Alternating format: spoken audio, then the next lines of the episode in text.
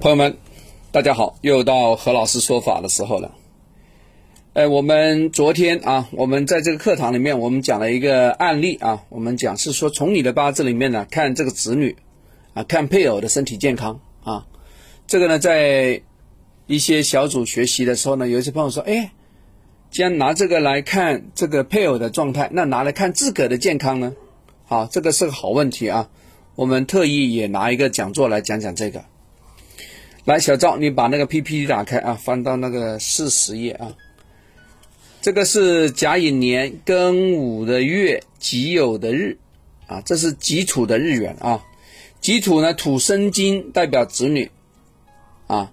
日柱的这个酉金呢，酉金最怕无火啊，对吧？可是无火刚好就在旁边，让那个金被烧着。无火代表妈妈。啊，午火代表妈妈啊，这个午火克了这个金，我们看那个月份呢为庚午，代表呢，这个这个人呐，这个己土这个人呐，他妈妈有点妨碍他生小孩，哼，是吧？因为午火呢已经把这个己土烧得浑浑沌沌的，已经头脑不清晰了，所以妈妈说什么就是什么。代表非常固执，谁都劝不了他，谁也帮不了他，啊，他有这个情形。火克金也代表什么？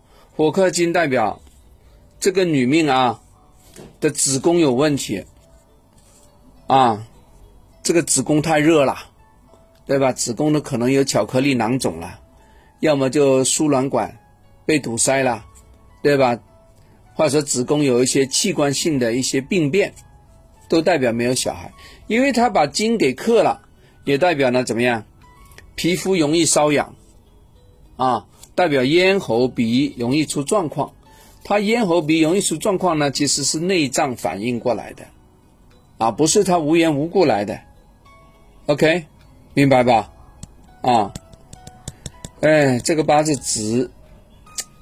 所以说从他的那个身体的那个状态，我们延伸到他小孩那里去。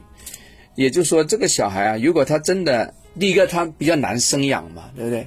火克金代表难生了，他的格局里面又没有水，水代表子宫，连子宫的功能都没有，你看怎么搞？还有一个最大的问题点哦，火克金呢，代表他身体上本来啊，在其他器官也有问题哦，啊，所以为什么何老师有时会分析婚姻的同时，同时也分析你的身体状态呢？我就告诉你啊，这个很多东西是关联的，啊，好不好？你没有把这个把它串通起来讲，我觉得这个有点欠缺。虽然说何老师帮你分析工作运、财运也分析到位了，可是我还是给你多讲一些有用的，比如说健康。没有健康，没有这个，什么都是扯淡，对吧？你赚那么多钱，你都没有身体去享受，你赚那么多钱干嘛呢？啊，没有用啊。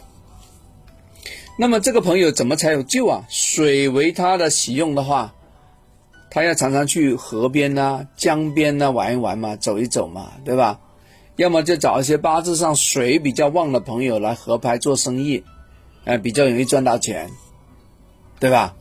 啊，然后虽然说这个生小孩不容易，这个八字上真的子女不会多，这种这个女命啊，她的小孩容易夭折的不，容易不成器，要么就容易不听话啊。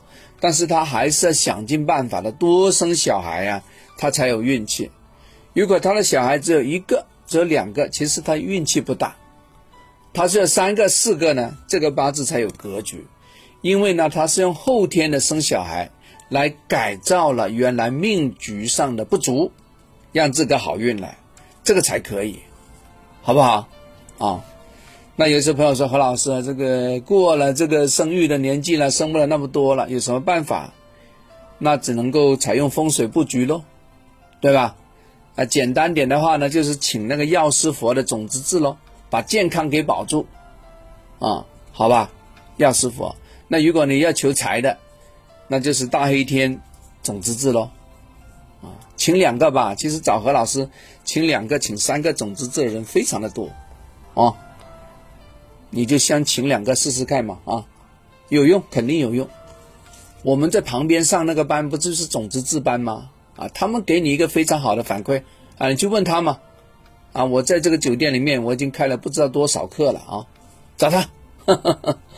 ok 希望这个药师佛种子字帮到你。我们下次聊拜拜。